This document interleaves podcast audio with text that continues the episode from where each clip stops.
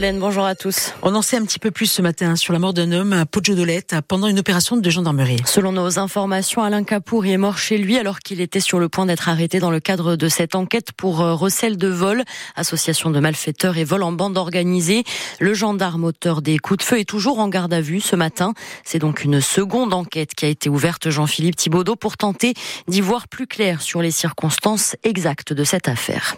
Que s'est-il passé durant cette interpellation qui justifie l'usage d'une arme à feu de la part d'un des gendarmes sur place? La victime a-t-elle opposé une résistance? A-t-elle tenté de s'enfuir? Ou était-elle armée? Des questions auxquelles le parquet se refuse de répondre pour le moment. Selon nos informations, la victime n'avait pas d'arme au moment des faits et a été touchée par trois balles alors qu'elle était encore à l'intérieur de son domicile. Gravement blessée, elle est décédée peu après l'arrivée des services de secours. Le gendarme à l'origine des tirs a été placé en garde à vue pour homicide volontaire par personne dépositaire de l'autorité publique. La victime, qui était connue défavorablement des autorités pour différentes condamnations, aurait dû être interpellée dans le cadre d'une vaste opération conduite par les services de la section de recherche d'Ajaccio et de Bastia, qui agissait sur commission rogatoire d'un juge d'instruction du tribunal d'Ajaccio pour des chefs de recel de vol, association de malfaiteurs et vol en bande organisée. La garde à vue du gendarme auteur des tirs devrait se poursuivre encore aujourd'hui et l'enquête a été confiée à l'inspection générale de la gendarmerie nationale et à la direction interdépartementale de la police nationale. Et dans le cadre de la première enquête, euh, trois autres interpellations ont eu lieu hier matin euh, en région ajaxienne. Cette fois, les gardes à vue, là aussi, se poursuivent. Vingt ans après, un juge espagnol révèle un mensonge autour de la traque d'Ivan Colonne. Il a fait croire aux autorités françaises qu'il avait fui en Espagne pour les convaincre de signer un accord de coopération sur des informations judiciaires. Et cela n'est que comme ça que la France a accepté de signer cet accord. On sait évidemment aujourd'hui qu'Ivan Colonne n'avait pas quitté la Corse.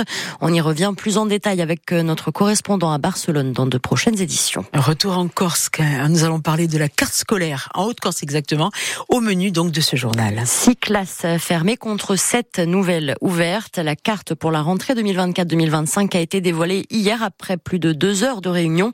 Et à Bastia, trois établissements sur six donc sont concernés par des fermetures de classes. Des décisions peu compréhensibles pour Ivana Polizini, chargée de la politique éducative et de la petite enfance à la mairie. Merci. La situation, elle était préoccupante pour Bastia, parce que l'année dernière, Bastia a subi quatre fermetures, cette année trois autres. Or, quand on sait que Bastia est une des villes les plus pauvres euh, du département, même je pense de, la Corse, quand on sait qu'il y a un certain nombre d'indicateurs sociaux qui sont quand même très préoccupants dans la ville, je pense que ça aurait mérité un traitement particulier. Alors après, je comprends qu'il faille prendre en compte les autres problématiques du département, que la politique ou ce qui nous est proposé là, c'est aussi quelque chose qui est institutionnel que on fait avec les moyens qu'on nous donne. Néanmoins, moi, je crois réellement que compte tenu de la situation de Bastia, il aurait pu être fait d'autres choses en plus. Et notamment, voilà, c'est ce que j'appelle moi la discrimination positive. Alors, je pense qu'il faut être égalitaire, il faut un traitement égal, mais il faut aussi de l'équité et parfois aussi être capable de faire de la discrimination positive. Et on revient sur cette future carte scolaire dans 45 minutes avec notre invité de la rédaction, le directeur académique en Haute-Corse. À noter que pour la Corse du Sud, la carte sera dévoilée le mois prochain. Ouverture sous tension demain du Salon de l'Agriculture à Paris. La tension qui ne faiblit pas, y compris en Corse. Hier, des représentants de Via Campagnola ont été reçus par le DRAF à Ajaccio. Pas de réponse pour le moment à leurs attentes pour résoudre les difficultés accentuées chez nous par l'insularité. Les agriculteurs réfléchissent donc à de nouvelles actions dans les jours à venir.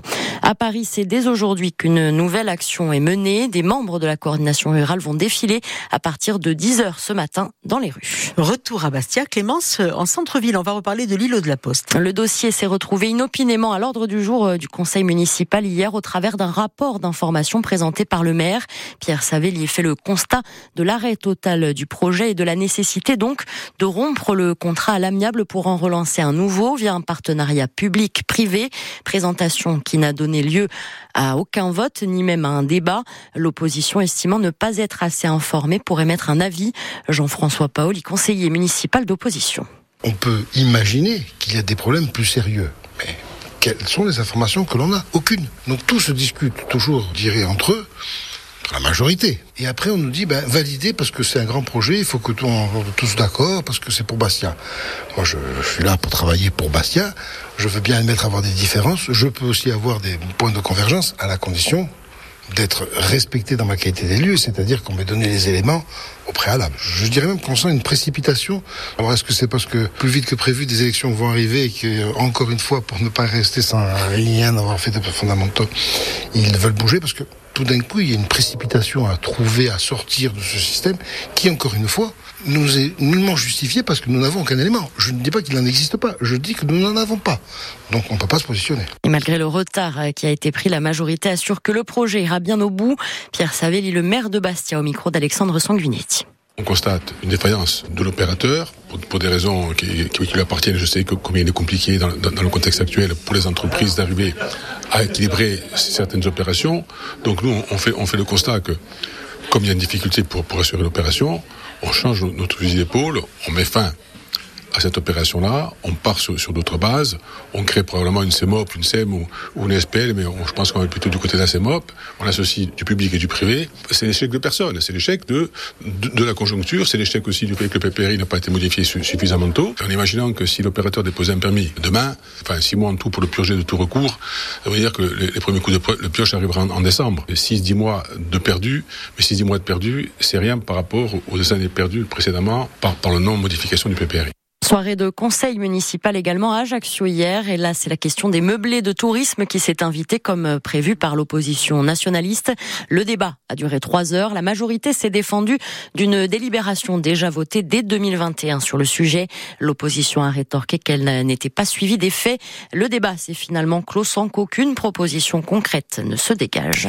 À Paris, euh, la 49e soirée des Césars, ce sera à l'Olympia ce soir. Dans un contexte de deuxième vague de dénonciation des violences sexuelles. Alors le cinéma français crèvera-t-il enfin l'abcès? Beaucoup attendent des mots de Judith Godrèche, devenue figure de proue du MeToo français, après avoir porté plainte contre les réalisateurs Benoît Jacot et Jacques Doyon pour des violences sexuelles et physiques pendant son adolescence, que ces derniers nient.